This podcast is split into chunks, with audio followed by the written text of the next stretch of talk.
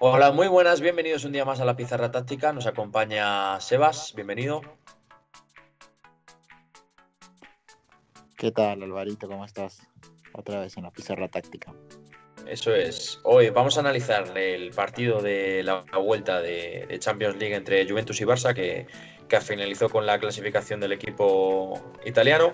Después, en el tip de full base, hablaremos sobre el juego de pies de los porteros y como recomendación de hoy tenemos eh, una serie de, Amazon Prime, eh, la serie del Manchester City. Sin más, bienvenidos un día más a la Pizarra Táctica.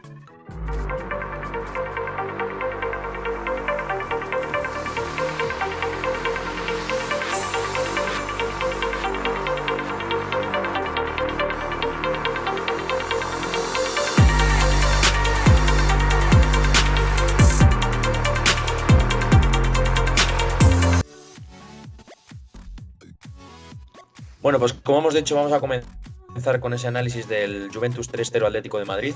Eh, bueno, así a rasgos generales, ¿qué, opinas del, partido, Sebas? A ver, a mí la Juventus me ha sorprendido. Ah, desde el minuto uno siempre arriesgando, ¿no? Eh, algo que me ha gustado de la Juventus era con la cantidad de gente que llegaba al área.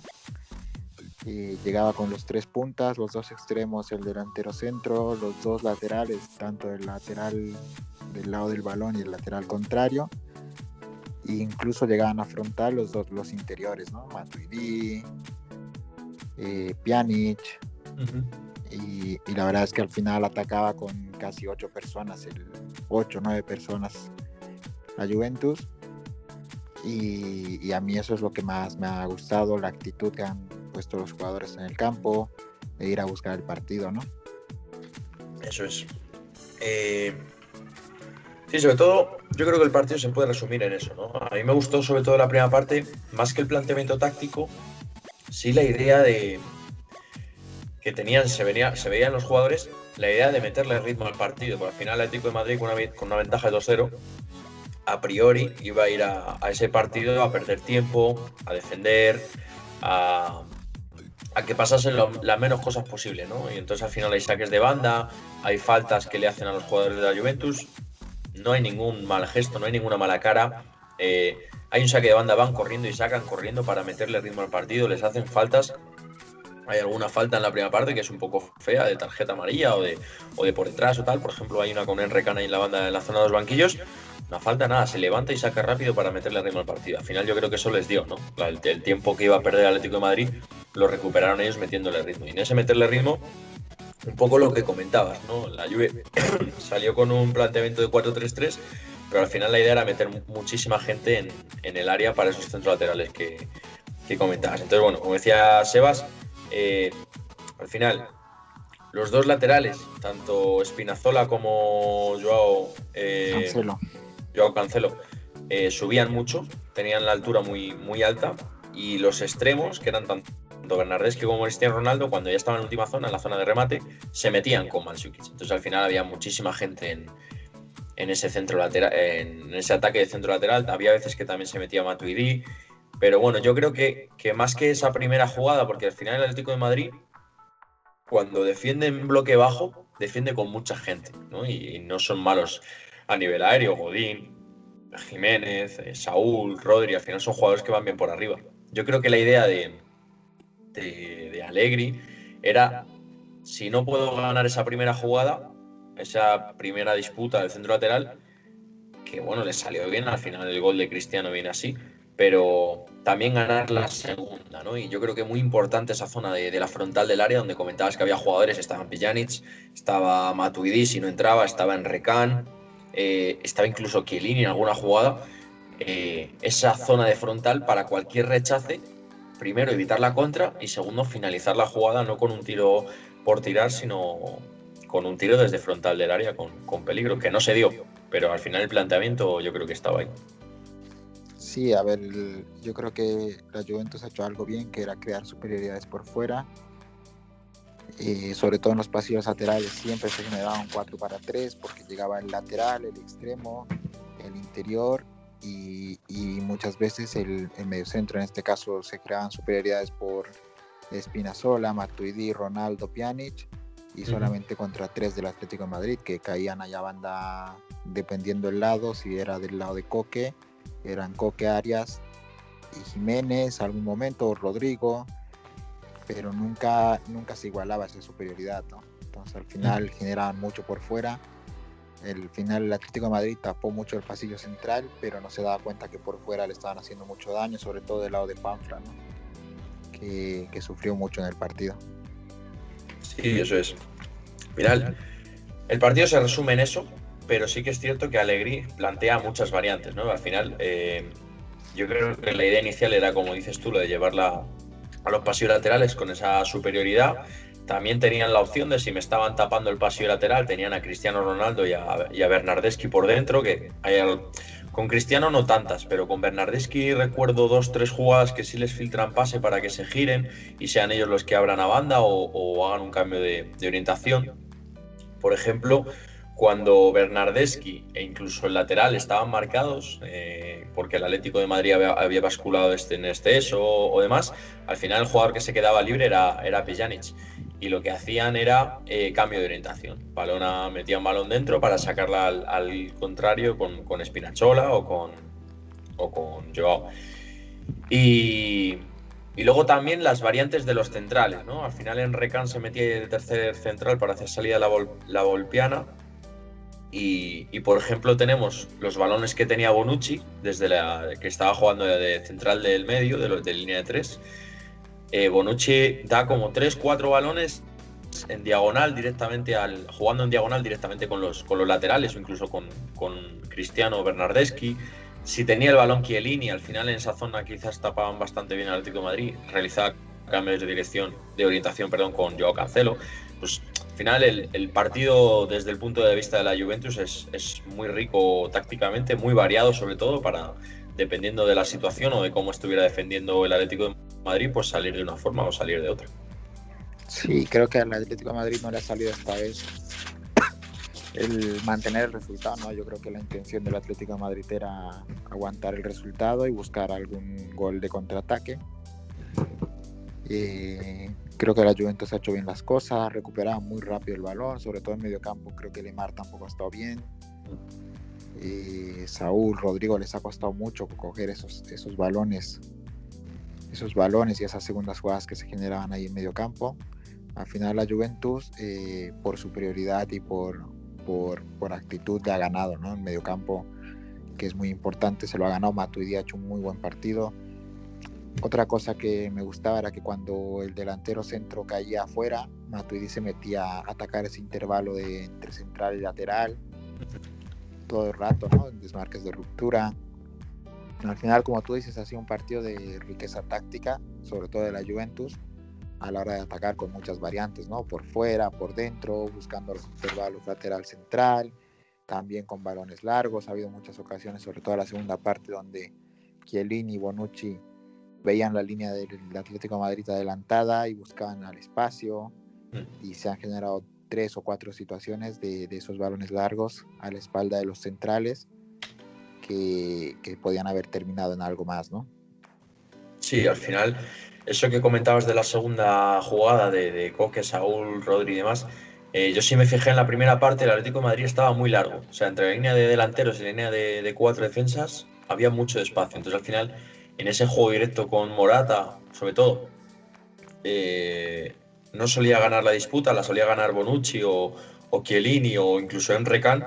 Y esa segunda jugada estaban tan lejos que llegaban tarde y al final la Juve con dos, tres pases se había, se había quitado dos líneas de presión. Y al final el Atlético de Madrid, hasta el minuto 21, no, es, no enlaza una jugada de tres, cuatro pases seguidos ya en campo contrario y haciendo esto eh, es cuando tiene la primera ocasión, que es un tiro de, coque desde la frontal del área esquinada, que se va alto, pero al final yo creo que, el planteamiento quizás del Cholo tenía que haber ido por ahí. Es fácil hablar después del partido cuando, cuando ya ha pasado todo, ¿no? Pero si analizas esa jugada, eh, la lluvia al final de, estar 20 minutos con el balón, teniendo el balón, moviendo el balón, eh, metiéndole ritmo, cuando no tienen balón, como que lo querían recuperar demasiado rápido y esa presión de la lluvia era, por lo menos en esa jugada, era bastante desordenada. Entonces al final el Atlético de Madrid, sin tener una idea clara, simplemente jugando con los jugadores cercanos que estaban libres, enlaza una jugada de, 20, 25 pases, no lo sé, pero enlaza una jugada que al final acaba con, el único tiro a priori. Luego hay una jugada de Griezmann eh, tres minutos más tarde que viene de la, de la misma forma, enlazando un poco 5, 6, 7 pases, la Juventus en ese ansia ¿no? de querer recuperar para eh, querer remontar el partido y el Atlético de Madrid salía fácil, pero para mí se, se equivoca ahí el, el Atleti en ese planteamiento de no continuar en esa línea. Al final tenías jugadores para hacerlo, tenías a Griezmann, tenías a Alemar, tenías a Saúl, tenías a Rodri, jugadores que a priori no pierden fácil el, balón y, no sé, a mí me sorprendió bastante que el Atlético de Madrid se encerrara tan atrás, sobre todo la, segunda parte. La segunda parte que ya vas 2-0, que, metes un gol y estás prácticamente clasificado y no sé, al final no, ni, teníamos, ni tenía el balón en el Atlético Madrid, ni, ni lo quería tener, ni cuando lo tenía le duraba. No sé, un planteamiento bastante, bastante extraño. Al final, el gol de, de Cristiano eh, se inicia curiosamente de un pase de Alemán en horizontal de 50 metros, que al final lo, lo coge Cristiano, genera una contra y, y, acaba en el, en el 2-0. No sé, para mí y un partido muy, muy pobre del Atlético de Madrid para lo que nos tiene acostumbrados y después del partido de ida que fue un muy buen partido. Sí, se encontró con la Juve que lo ha hecho muy bien y ha hmm. tenido, ha tenido a los jugadores muy... Ha tenido jugadores la Juve que ha sido su noche, ¿no? Bernardowski, si bien venía haciendo buenos partidos, creo que en este partido ha sido de lo mejor. Matuidi ha hecho un gran partido. Los laterales, Cancelo, Espinazola han hecho un muy buen partido. Al final todos los jugadores de la Juve han hecho una noche brillante y los del Atlético de Madrid no les ha salido. Y bueno, esto es lo que tiene el fútbol muchas veces. Y cuando en momentos tan importantes no estás, pues te pagas las consecuencias que son estas, ¿no? Que, la Juventus te, te remonte un partido que prácticamente mucha gente lo veía como difícil porque al Atlético de Madrid hacerle gol es muy complicado. Mm. Y, y, más si es un 2-0 pero bueno, al final creo que la riqueza táctica con la que afronta el partido, la actitud y las ganas, esa ambición de ir a, a buscar los goles, pues bueno, ha hecho que, que, se remonte el partido, ¿no? Eso es. Y bueno, damos por concluido este partido de este análisis. Eh, vamos con el team de fútbol base de hoy. Vamos a hablar de la importancia del juego de pies en los porteros. ¿Qué, ¿Qué opinas? O qué tip podrías dar a los entrenadores de cara, de cara a este tema? A ver, el juego con los pies en los porteros, dependiendo del modelo de juego que cada uno tenga, también eh, va a ser más importante y menos importante, ¿no? Habrá entrenadores que para el modelo de juego que, que tienen es realmente muy importante. Por ejemplo, para el modelo de juego de posición, combinativo, sí que el, jugador del juego de, con los pies del portero es muy importante porque te, te genera una superioridad en zona de creación, o perdón, en zona de inicio.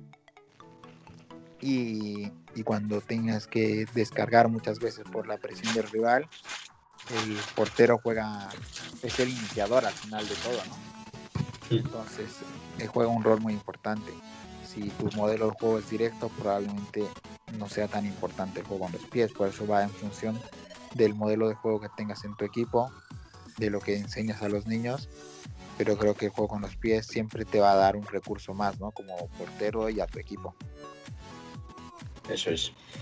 Yo para mí, al final el juego de pies de portero no...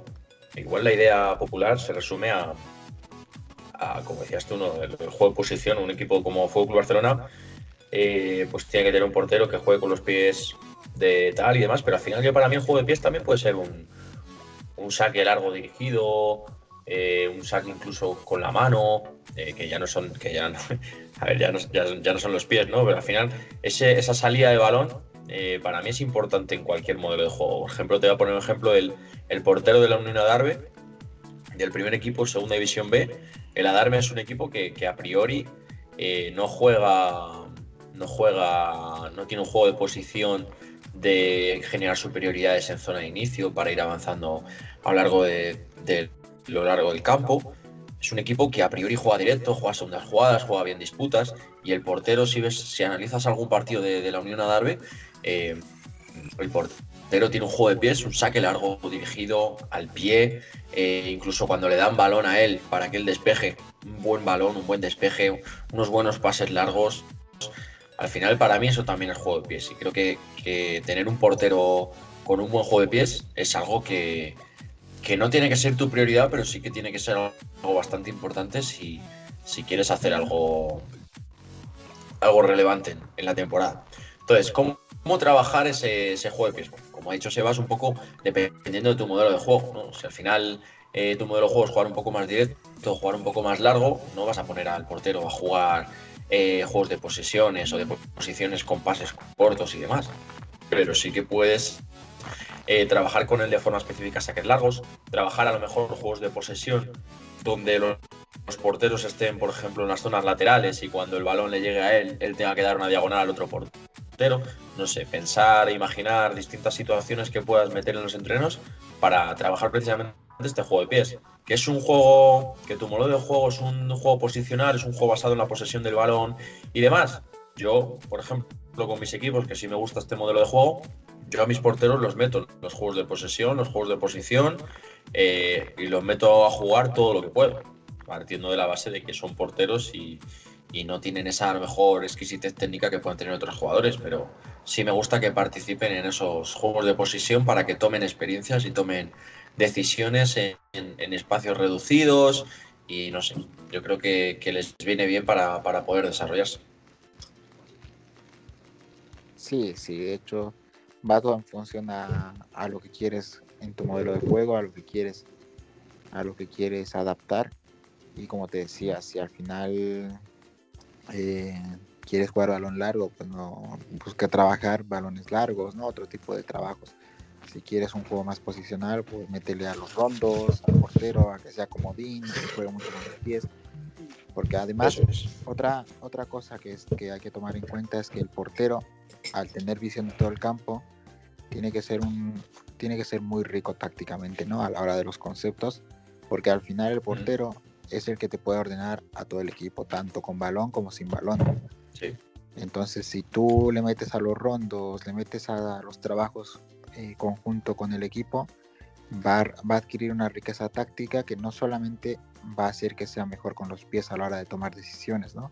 sino también a la hora de, ordenar y de, y de, y de, comunicar a, su equipo y a sus compañeros eh, las cosas que puedan estar haciendo bien o mal. Eso es. Muy importante, muy importante este tema y bueno, si tenéis cualquier duda o cualquier sugerencia, eh, estamos abiertos a, a hablar de ello. Y sin más, vamos a dar por finalizado este podcast con la recomendación semanal de, hoy, que es la serie que podéis encontrar en, Amazon Prime Video sobre la temporada del Manchester City, donde salió campeón de, de, liga, de la Premier League. Y bueno, es un documental bastante interesante, bastante, digamos, adictivo, ¿no? Como cualquier serie que puedas ver por Netflix, si te gusta el fútbol, va a ser una serie que, te enganche, porque al final es... Eh, te muestra lo que es una temporada en un equipo profesional y un equipo de renombre como puede ser el Manchester City, con entrenador Guardiola, que para los entrenadores españoles es, para la mayoría de entrenadores españoles es bastante referente, y es ver la temporada, vivirla, sentirla por dentro, cómo se plantean los partidos, entre comillas, porque al final no te salen planteamientos tácticos, pero cómo se plantea la semana, ¿no? Te ponen eh, cuando van a ver el vídeo, algún corte de vídeo de, de, cuando están en la sala de vídeo que están hablando, la charla del descanso, la charla antes del partido, la charla después del partido, hay alguna que también sale.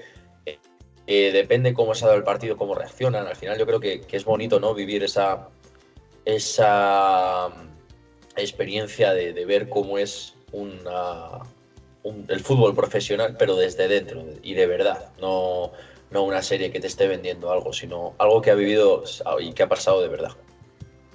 Sí, sí, la serie la verdad está muy bien porque como tú dices, mm, si bien no te muestra mucho el tema de entrenamientos y qué se hace o cómo trabaja, sobre todo a la hora de, aprender un poco de eso, ¿no? De las charlas antes del partido, post partido, en el entretiempo, eh, de cómo gestiona un poco las cosas. No, al final son muchas cosas que te muestra que, que son el día a día de, de un equipo profesional de fútbol como es el City y de lo que hace Guardiola dentro, ¿no? Eh, Guardiola y toda la gente que trabaja ahí, claro. Eso es. Porque también muestran eh, la función de los, de los utileros, muestran un poco de todo, ¿no? De, no solo de lo que hace Guardiola, sino del trabajo de toda la gente dentro del, equipo. Eso es. Pues sin más, os la recomendamos ver. Eh, serán unas 8 o 10 horas, ¿no? Más o menos en total. La podéis encontrar, en, como hemos dicho, en Amazon Prime Video. Y sin más, eh, podcast bastante cortito, pero bastante, bastante completo. Así que sin más, nos vemos la semana que viene con más partidos, más tips de fútbol base, más recomendaciones. Y muchas gracias por seguirnos una vez más. Hasta la semana que viene. La próxima semana nos vemos. Hasta luego.